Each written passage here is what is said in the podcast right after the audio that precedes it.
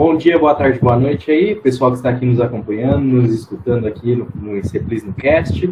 Meu nome é Thiago de Aguiar, estou como presidente de protocolo do Interativo Clube de Penápolis.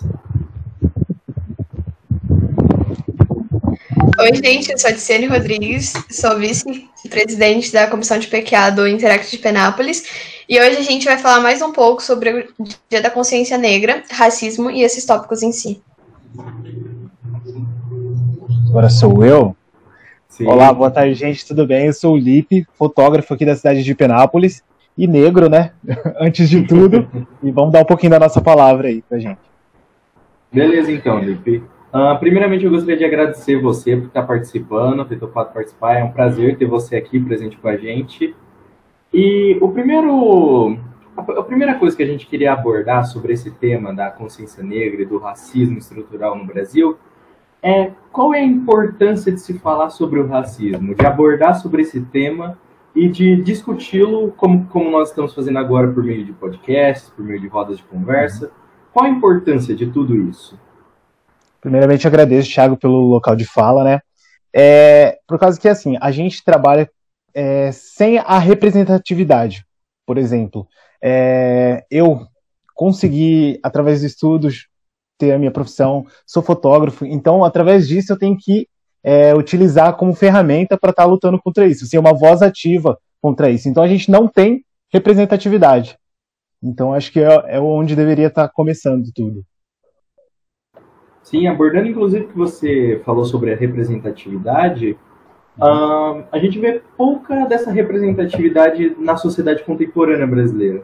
Não só, por exemplo, na cultura pop, no geral, mas também em cargos públicos, como, por exemplo, médicos, juízes, Sim. sabe, promotores. Esses cargos, assim, que, por sua maioria, são ocupados por pessoas brancas, sendo que o Brasil, Sim.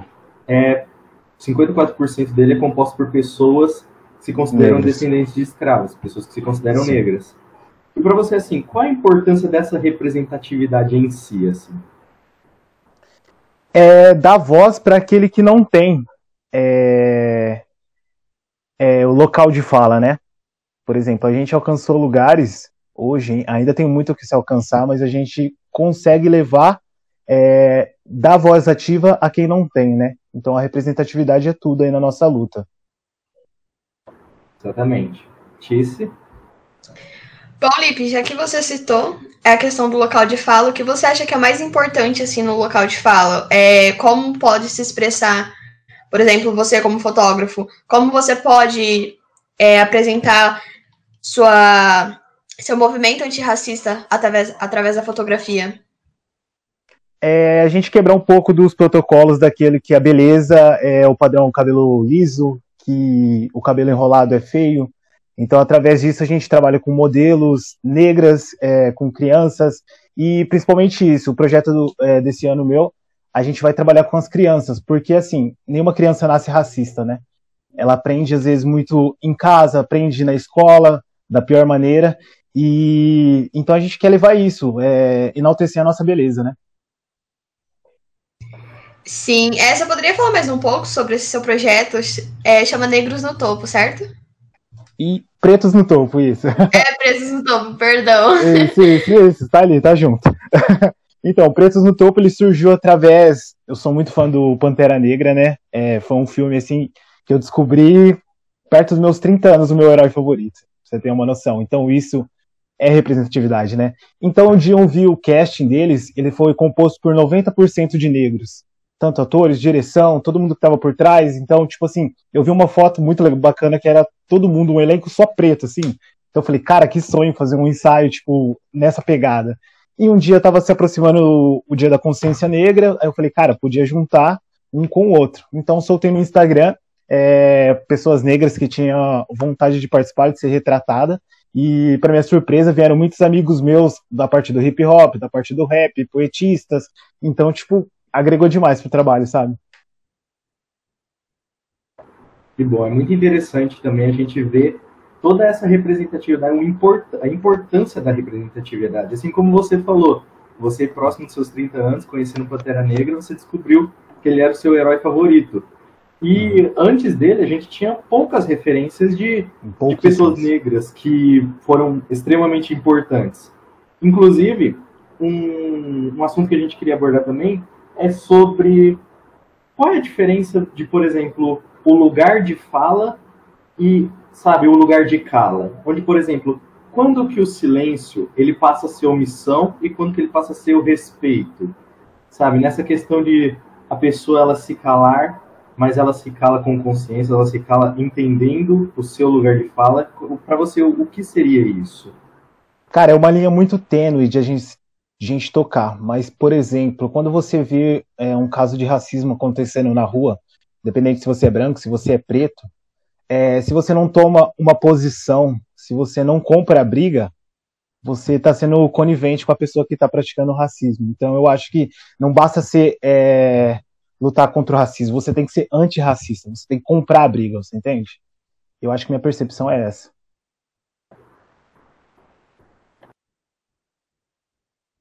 Bom, Lipe, é, como você acha que o contexto histórico brasileiro, tudo que a gente já passou, é, ter sido o último país a abolir a escravidão, ter mais de 300 anos de escravidão e, e pouco mais de 100 de, de liberdade, entre aspas. É, como que você acha que esse contexto influencia na sociedade contemporânea? Assim, é... a abolição aqui demorou muito tempo para acontecer, e quando aconteceu foi de forma errônea. É... Liberaram os negros, vamos dizer assim, e não deram uma forma de inserir eles na sociedade. Então, o que você vê hoje aí, favela, foram construídas pelos negros, porque eles não tinham para onde ir, e eles se juntaram e, formaram isso. Então, como que uma pessoa que não tem nada é, vai começar do zero sem ter nenhuma oportunidade e inserido de qualquer jeito na sociedade? Você entende? Então, a luta é dobrada para a gente, né? Até hoje a gente tem esse estigma. Exatamente. E ainda mais, levando em conta do que você falou, não houveram métodos para inserir o negro ex-escravo dentro da sociedade. Apenas o que fizeram foram dar liberdade para eles, liberdade entre aspas, aspas, concederam ele o direito civil, porém não tiveram métodos para reorganizar esses negros dentro da sociedade, para inseri-los. Aí o que fizeram simplesmente foram jogados na rua. E isso, como você disse, resultou. Eles foram se sendo afastados para os cantos da cidade, no que se formaram as favelas, construíram casas nos morros, nas periferias. Então, assim, isso tudo foi um problema muito grande que aconteceu na história do Brasil e que o Brasil não sabe lidar com isso até hoje. Até hoje. Foi o último país a abolir a escravidão, por com mais de 300 anos tendo a escravidão, e fazem apenas 132 anos de que a escravidão foi abolida. Recente. Ou seja, foi, é, é, foi, aconteceu ontem, praticamente. É. Então, esse problema ele ainda está enraizado dentro da sociedade brasileira. Você não acha? Sim, sim, com toda certeza. É um problema que a gente luta até hoje, né? Então, muitas formas de do preto conseguir alguma coisa foi através do crime, através do tráfico. Então, por isso que a maioria dos negros são o, os autores, né? Mas por quê? A gente tem uma dívida história lá atrás com a gente, né? Com a nossa cor. Exatamente. E Lipe, o que você tem? Perdão, Thiago. Não, pode falar. Que isso. O, que, o que você tem a dizer sobre esse estereótipo que, criam, que criaram, na verdade, sobre o negro? Tipo, o negro, ou ele, ou ele se dá bem na vida porque ele é traficante, ou porque ele é pagodeiro, ou porque ele é jogador de futebol. O que você tem a dizer sobre isso? Porque, assim, né, a raça nossa é. O pessoal sempre liga a força a ser. a, a ter mais aptidão, né? A ser um atleta, essas coisas, por conta da escravidão. A gente trabalhava igual louco, né? Então sempre vai ter esse estigma aí. Então a gente tem que trabalhar sobre isso mostrar que o preto não é só braço, o preto não é só bunda, a mulher preta não é só bunda. Então a gente tem intelecto o suficiente para estar tá no meio da sociedade. Em qualquer função, né? Sim, exatamente. E é daí que a gente entra também na importância de, da criação de métodos e de políticas públicas para fazer com que o negro seja introduzido na sociedade, porque assim, é um problema que a gente enfrenta hoje, porque ele não foi resolvido no passado.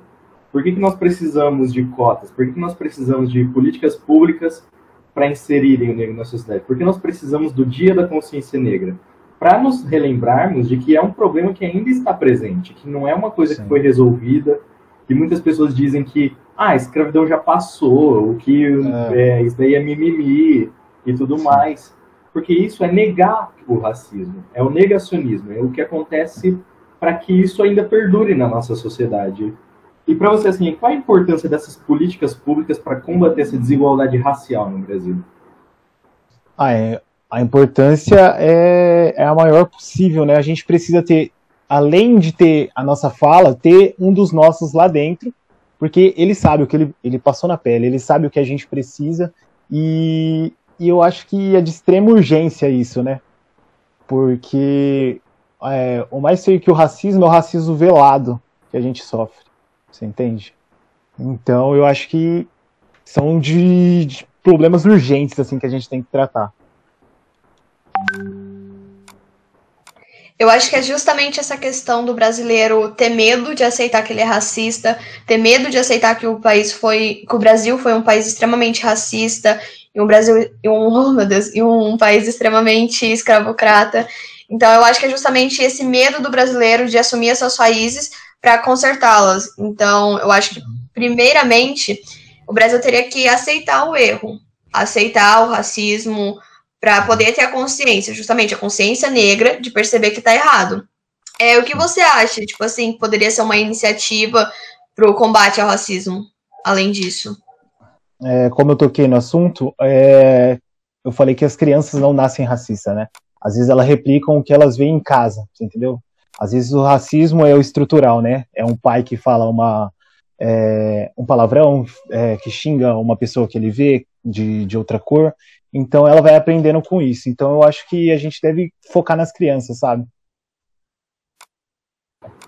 Sim, exatamente, porque o país é um, o Brasil ele é um país mal resolvido com todas as suas dores históricas, como por exemplo, ele é mal resolvido com a escravidão, ele é mal resolvido com a ditadura, todas essas dores históricas que o, que o Brasil enfrentou ao longo dos seus anos de história são dores que ele não sabe lidar com isso, porque, por exemplo, na Guiné-Bissau existe um museu da escravatura, um museu com réplicas do navio negreiro, um navio onde, num espaço onde era para caber 10 pessoas, eles faziam caber 50, ficavam uma em cima da outra, amontoadas, proliferavam doenças, as pessoas não conseguiam respirar puro.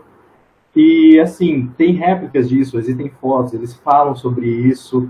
É um assunto que fez parte da história e eles mostram isso para que exatamente não seja repetido. Mas o Brasil não existe um museu da escravatura, não existe um museu da ditadura, porque não, ele não é mal ele é mal resolvido com essas dores. Você vê países como a Alemanha que enfrentaram duas guerras mundiais, onde onde enfrentaram o um Holocausto, todo o campo de concentração virou um museu histórico, onde eles falam sobre essa dor, eles falam como foi terrível isso. Mas no Brasil isso não acontece, porque o Brasil não se assume racista para poder combater isso. Ele prefere falar que não existe ou que é mimimi. E para você, assim, como que isso atua ainda na sociedade de hoje em dia? É, o Brasil ele tem aquela, aquela história de elevar os falsos heróis, né? É, então você vê aí é, monumentos para heróis brancos, tal, que lá atrás eles roubaram, mataram os pretos e, e, são heróis em cima disso, né? Então é muito complicado. É, repetindo sua pergunta, de novo, Thiago, desculpa. Para você assim, hum, quão dessa dessa ancestralidade da, do racismo estrutural ainda está presente na sociedade de hoje em dia? O quão ainda as pessoas têm no subconsciente delas de que a partir do momento em que elas veem uma uma negra na televisão, elas associam ao samba, à globeleza, a partir do momento que elas não conseguem associar, por exemplo, ao jornalismo, onde elas veem um preto num restaurante, eles acham que ele é o garçom, que ele está lá para te servir. Por que, que isso ainda está dentro da nossa sociedade? E como é que a gente pode fazer para combater isso e a importância do discurso em si, da, da, de falar sobre o racismo. É, é, faz parte do, do racismo velado, né? Que a gente fala. Que é quando um segurança, às vezes até o segurança é preto e ele tá te seguindo dentro do mercado, você entende? Então, é, é o racismo estrutural, né? A gente tem que lutar contra o racismo estrutural e dar poder de fala para quem, vamos dizer assim, está se destacando, vamos dizer. Porque às vezes tem um preto que conseguiu fazer uma faculdade, então a gente tem que apoiar para ele ser é, a representatividade para os outros, né? E através disso as pessoas verem que preto é, pode ir muito mais além, igual um branco. Felipe, o que você acha do conceito de democracia racial? Bom, em que aspecto que você fala? Mais pretos na política? Como? Sim, os pretos em si, a questão da representatividade, novamente. Tipo assim, o que você acha desse conceito que diz que, que nega a existência de um racismo no Brasil, que todo mundo é igual, que não deveria existir cotas justamente porque todo mundo é igual, todo mundo tem capacidade, sendo que no passado não houve uma reinteração desses negros ex-escravos na sociedade. Eles foram, como o Tiago citou anteriormente, eles foram simplesmente jogados às ruas e vive com o que você tem, ou seja, vive com nada, começa do zero, Sim. sem nenhum apoio. Sim. É, é a título de piada, né? Igual aquele quando se fala do racismo reverso, né? É, cara, isso não existe, cara. Isso não existe. Como uma pessoa vai sofrer o racismo reverso por ser branco, sendo que só por ser branco você já é, é como que fala a palavra? É, é privilegiado. Privilegiado, né? Porque você não tem aquela dívida histórica de tudo que a gente passou. A gente carrega isso, né, dos nossos ancestrais. E, e hoje, quando você bate no peito, afirma que você é preto, parece que você está sendo errado, sabe? Quando você coloca, quando eu coloquei meus dreads, saí do comércio, 10 anos trabalhando no comércio, onde você tinha que ter o cabelo raspado, você tinha, não podia ter barba, você não podia ter tatuagem, você não podia ter nada. Você tinha que ser o preto, para ser aceito na sociedade, você tinha que ser um preto padrão, vamos dizer. E quando eu consegui me libertar disso, eu consegui é, trabalhar com, com minha arte, né, com o que eu amo fazer. Então, quando eu, reafirmei isso, ixi, os olhares aumentaram mais ainda, né? Mas eu, eu penso que, que isso é bom, porque além dos olhares das pessoas é, preconceituosas, a gente também tem os olhares dos pretos. Então, a gente, através disso, também pode estar tá, é, é, reiterando outros pretos também, né? Que também querem ter essa liberdade. Sim, também podem estar inspirando eles a fazerem o mesmo, sim, a estar tá buscando cada vez mais essa forma de liberdade, essa forma de, de direitos igualitários, assim, porque na Constituição a gente é igual, porém, estatisticamente, a cada 10, a cada 10 pessoas que terminam o, o ensino superior, apenas três delas são negras. Sabe? São dados do IBGE, onde que está mais do que óbvio que o racismo ainda está presente na, na nossa sociedade. Bom, Lipe, por uma questão de experiência, sim, quantas pessoas negras você encontrou na sua vida ocupando os cargos de chefia, digamos assim, ocupando os cargos titulados como altos pela sociedade? Falar para você, dá para contar na mão, né? Nas mãos, assim, o quanto de pessoas que a gente vê que, que alcançou é, algo inalcançável, né? Vamos dizer assim, até então, para a nossa raça. E é triste, né? É, eu acho que a educação seria o único jeito, como vocês citaram anteriormente é, é, importante as cotas para que haja o negro na universidade, para que futuramente ele seja um juiz, para que futuramente ele seja um médico. É, aproveitando disso também, o que você acha que o Dia da Consciência Negra pode trazer para a sociedade? O que, que ela pode nos agregar? Tipo assim, é um dia de reflexão, é um dia de comemoração por não haver mais escravidão, Porém, de certa forma, os negros ainda continuam escravizados, seja pelo preconceito, seja pelos estereótipos. O que, você acha é... que esse dia representa para você? Esse dia, anteriormente, eu pensava que era uma comemoração, né? Quando não tinha discernimento. E quando eu fui pesquisar mais, para saber um pouquinho mais da nossa ancestralidade, eu vi que é um dia de reflexão, né? Que ele fala um pouco do Zumbi dos Palmares, que foi um, um dos nomes mais fortes das lutas abolicionistas. E então é o dia da gente refletir e ver tudo aquilo que a gente alcançou, comemorar também, porque a gente alcançou bastante coisas, tem negros fortes em, em vários, é, ocupando vários lugares. Porém, aí é não esquecer, né? Porque é uma ferida ainda aberta, né? E a gente tá lutando para curar.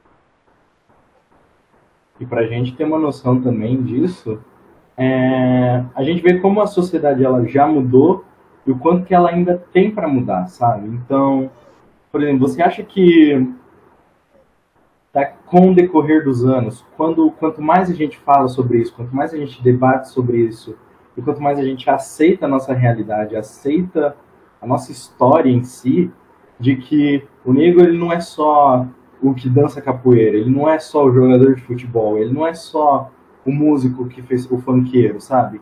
Pra gente, quando a gente aceita isso, é uma forma de evolução, sabe? E você acha que com de, com o decorrer do tempo e com o passar dos anos, isso pode ser mudado, isso pode fazer com que os negros eles cada vez mais ocupem espaço dentro da sociedade? Como você disse, quando na sua época, quando você tinha uma cidade, não tinham heróis negros. Aí com agora com o surgimento do Pantera Negra recentemente, você descobriu qual era o seu herói favorito. E a tendência é cada vez mais isso ser abordado em cada vez espaços maiores. E para você, como é que isso pode melhorar cada vez mais? É, eu acho que é através do diálogo, né? Tudo é através do diálogo. A gente conversar é, e que as pessoas que não têm o conhecimento, elas buscarem né, o conhecimento. Chegar pra gente, conversar, perguntar, ah, minha atitude foi racista, eu falei alguma palavra racista, se policiar no que você fala. É, um caso em questão assim, por exemplo, quando a gente era criança, é, brincando, jogando bola na rua, escutei um menino me chamando de preto e, tipo assim, pra mim, eu falei, nossa, sou preto. Cheguei em casa e falei, mãe, o moleque me chamou de preto. Ela falou assim, não, mas você é o quê? então, tipo assim, não era um assunto debatido, então eu não sabia. Eu falei, cara, fiquei triste por uma coisa que hoje eu tenho orgulho, assim, entendeu? Então uhum. eu acho que isso vem de casa, a gente conversar, é, dialogar mais, falar para as pessoas, ó, às vezes seu comentário foi errado. É, então instruir as pessoas, né? Eu acho que com isso, no futuro, a gente consegue é, ter melhores resultados nessa parte, conversando.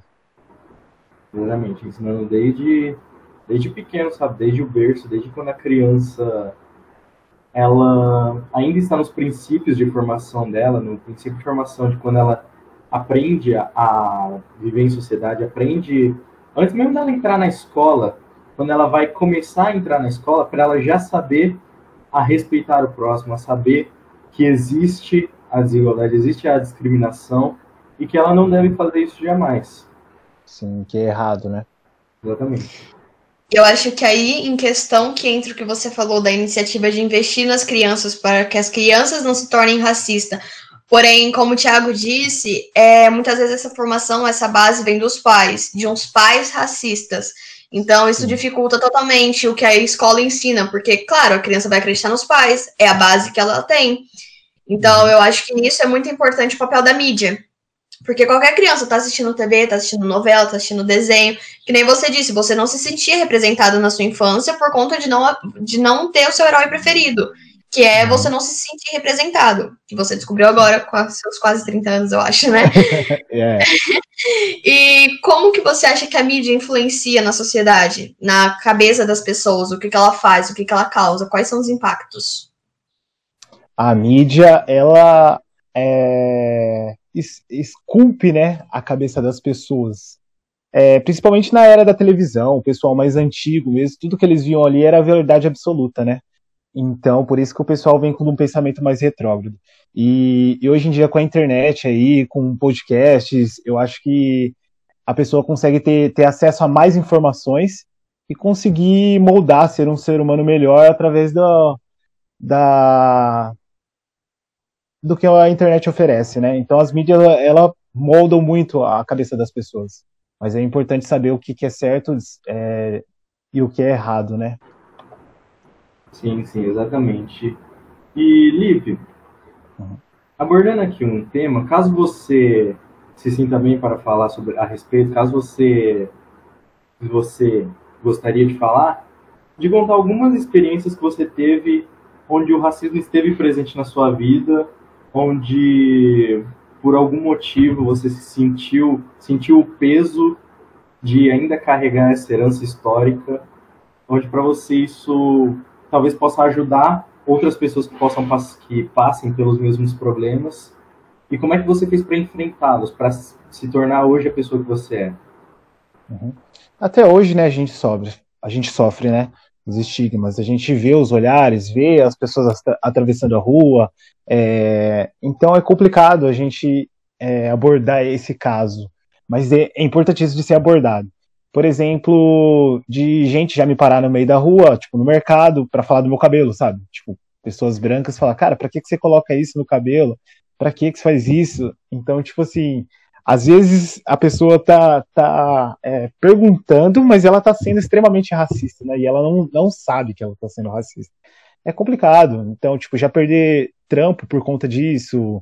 É, ah, a pessoa olha a foto na internet, chega no pessoal, fala, ah, ele é negro tal. Então você percebe isso, sabe? Através dos olhares de julgamento. Mas é, eu acho que a gente não deve abaixar a cabeça. É, e, e, por exemplo, quando acontece o ato de racismo, às vezes você que está sofrendo o racismo ali, você não percebe, você não tem reação. Principalmente, por exemplo, é, eu, eu tenho várias falas na cabeça quando alguém vem me falar alguma coisa. Mas no tete a tete, você não consegue, porque você, você mesmo não acredita naquilo que a pessoa está falando, né? E, e, o racismo às vezes não vem só da pessoa branca, às vezes do, do próprio preto. Você entende? Por exemplo, do preto olhar para você e falar assim: ah, mas você nem é tão preto assim, você é pardo, você é moreno. Então, tipo, ele vem de todas as partes e às vezes você não tá preparado para lutar contra isso. Então, todo dia é uma luta diária, né? Que a gente tem que enfrentar isso aí. E a melhor forma é o diálogo. É a dica que eu dou. Para, respira e conversa.